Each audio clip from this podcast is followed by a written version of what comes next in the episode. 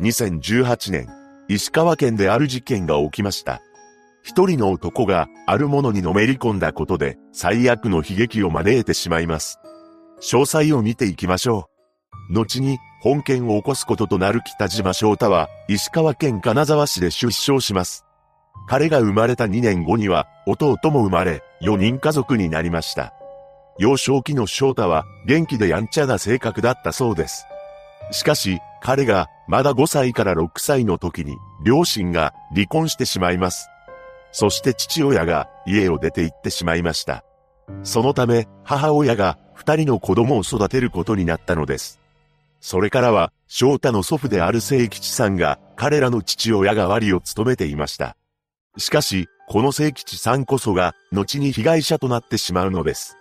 聖吉さんは二人の孫を可愛がっており、小さい頃は行きつけの美容院にもよく連れて行ったそうです。そこでは男の子二人だからやんちゃで元気いっぱいだよと嬉しそうに語っていました。そのように愛情を持って育てられた翔太は特に問題を起こすこともなく成長していきます。そして高校を卒業した翔太は配管工として働いていました。彼は趣味を持っていなかったのですが、18歳の時にあるものに出会います。それはパチスロだったそうです。友人に誘われて仕事の昼休憩の合間に行ったのが始まりでした。ここで彼は1から2万円買ったそうです。こうして初めて行ったパチスロで買ったことで次のような感情を抱きました。こんな簡単にお金をもらえるんだ。ここから全ての歯車が狂い出してしまいます。その後翔太は一人でパチスロに通うようになり、次第にはまっていったのです。彼はパチスロの実況動画を見たり、必勝本を読むことで研究を重ねていきました。そしてパチスロ台の知識を蓄え、ボタンを押すタイミングを考えながら実践していき、上達していることを感じたそうです。パチスロの演出や台ごとに設定されている難易度を探り、それを楽しいと感じていました。その一方で次のような考えを持つようになります。パチスロでお金を稼ぎたい。こうしてパチスロのガチ勢となっていった翔太は、休みの日は朝からお店に出向くようになるのです。この時のルーティンは決まっていました。彼は、まず、お店の近くの牛丼屋で朝食をとり、開店の1時間半前には、整理券をゲットして、客の列に並ぶのです。そして開店と同時に、入店し、目当ての台に座ります。ここから永遠とパチスロを打ち続け、その間はタバコとコーヒーだけで過ごしました。あまりに熱中して打ち続けた日は閉店の15分前に店員から声をかけられて気づいたこともあったと言います。しかし彼はとんでもない事実に気づきました。というのも持っていた1万円札を使い果たしていたそうなのです。そう、彼が所持していたお金はパチスロの機械の中に吸い込まれていました。この事実に翔太はさすがにやばいなと感じたのですが、それと同時にその分稼ごうとも思ったそうです。つまり、使った分を取り返そうという思考になっていました。とはいえ、パチスロをして負けるのは当たり前といえば当たり前の話なのです。なぜなら、パチンコやパチスロの還元率は80%から85%と言われているからです。つまり、1万円使えば8000円から8500円戻ってくるということです。逆に言えば、1万円使えば2000円から1500円は損するということになるのです。もちろん、日によって勝つ日があれば負ける日もあります。実際、翔太は3000円が6時間で20万円になったこともありました。しかし、基本的にプロの技術を持っていない限りは最終的に損する仕組みになっているのです。この事実を分かった上で、その時間を楽しむために、パチスロを行うのならまだしも、翔太はどんどんエスカレートしていきます。何でも、年末は特別営業日のため、パチンコ店の営業時間が深夜1時まで伸びるらしいのですが、それでも、翔太は時間が足りないと思っていたそうなのです。彼はもっとパチスロをしたいと思っていました。そんな中、ある一つの不幸が北島家に降りかかります。なんと、翔太が二十歳の頃に母親が病気で他界してしまったのです。翔太にとって母親は唯一の相談相手だったらしく、彼はひどく落ち込みました。それからは祖父の聖吉さんが孫の面倒を一人で見るようになります。聖吉さんはこの時年金暮らしをしており、温厚でいいおじいさんとして評判でした。ただ、彼はかつて仕事中に怪我をしており、その影響で後遺症を持っていたそうです。そのため、うまく体を動かすことができず、腰が痛いと周囲に話していました。そんな聖吉さんのことをお構いなしに、翔太はパチスロにどっぷりと使った生活を送っています。そして彼は、ついにやらぬことに手を出してしまうのです。なんと、翔太はパチスロがしたいがために消費者金融で金を借りたというのです。その金額は50万円だったのですが、すぐにパチスロで使い果たしました。そして借金は半年余りで100万円に膨らんでしまったのです。そんな状況なのにもかかわらず、翔太は衝撃の決断をします。驚くべきことに仕事を辞めたというのです。こうして定職すらも手放してパチスロをやり続けました。そのうちに借金取りが督促に来るようになります。当然のことですが、祖父の聖吉さんは翔太の生活態度を見てたびたび注意をしていました。しかし、翔太は聖吉さんにまで金の無心をしています。こうして二人は口論を繰り返すようになるのです。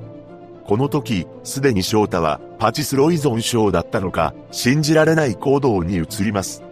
衝撃的なことに、自宅から聖吉さんのテレビや弟のテレビなどを持ち出し、リサイクルショップに持って行き、監禁したというのです。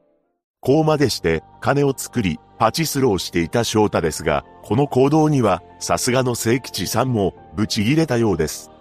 そして翔太は、聖吉さんに家を追い出されてしまいました。この時に、聖吉さんは、就職しなければ、家には入れない、と言い放っていたそうです。とはいえ、翔太には、金もなければ、行くあてもありません。そこで彼は、聖吉さんが所有していた電気もない納屋で暮らしていたそうです。こうして最悪の状況に追い込まれた翔太なのですが、それでも改心することはありませんでした。彼の頭の中にはどうしてもパチスロがしたいという思いだけが駆け巡っていたのです。しかし、パチスロをする金がないばかりか、借金も抱えています。そこで翔太はどうにかして金を得る方法を考えます。そしてなんと、もう一度聖吉さんの自宅からテレビを盗もうと思い立ちました。これは事件前日のことだったようです。しかし、テレビを盗もうと思った翔太は、びっくり仰天の思考回路に行き着きます。テレビを盗んで叱られるのが嫌だ。おじいちゃんを手にかけるしかない。こうして想像を絶するのを味噌を持っていた当時23歳の翔太は、ついに事件を起こします。2018年11月8日午前9時半頃、この時、弟は外出していたようで、聖吉さんだけが自宅にいました。翔太はゴム手袋をはめてベルトを持ち、聖吉さんに近づいていったのです。そして容赦なく、今まで育ててくれた聖吉さんの首にベルトを巻きつけました。こうして当時71歳の聖吉さんは孫によって命を奪われてしまったのです。その後、翔太は現金約1万2000円とテレビなどの家電製品3点を持ち去りました。それらを聖吉さんが所有する軽トラックに乗せてリサイクルショップに向かいます。そこではマスクをつけて奪った家電製品をお金に変えたのです。そのまま自宅から30キロほど離れた石川県の大見市にあるパチンコ店に向かいました。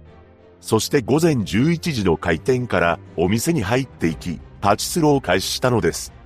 それから数時間が経ち、帰宅した弟によって変わり果てた姿の聖吉さんが発見されています。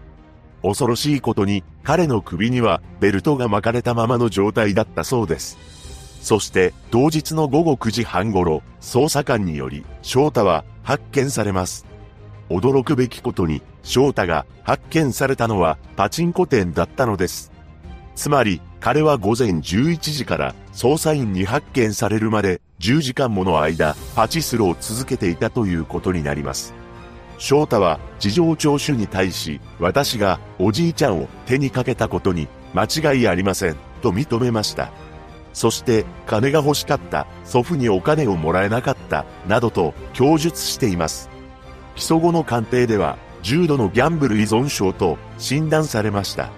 その後の初公判で起訴内容について間違いありませんと認めています。検察側は犯行時には手袋を着用するなど一定の計画性が認められる物事の善悪を判断することができていて完全責任能力があったと主張し無期懲役を求刑しました。弁護側は、被告はギャンブル依存症でパチンコをしたいという強い欲求に支配されており、心神耗弱の状態だったとして、懲役15年が相当と主張したのです。判決公判で裁判長は、パチンコの資金を得るためという身勝手な動機で、無防備な祖父の首を絞めて手にかけたことは悪質と指摘し、休刑通り無期懲役を言い渡しました。この判決を不服とした翔太は、ちゃっかり控訴しています。しかし、控訴は棄却されました。その後上告するも、退けられたため、北島翔太の無期懲役が確定したのです。パチスロ依存症の男が起こした本事件。この依存症は、コントロールできなくなる精神疾患の一つとされており、消費者庁が相談窓口を設けているそうです。被害者のご冥福をお祈りします。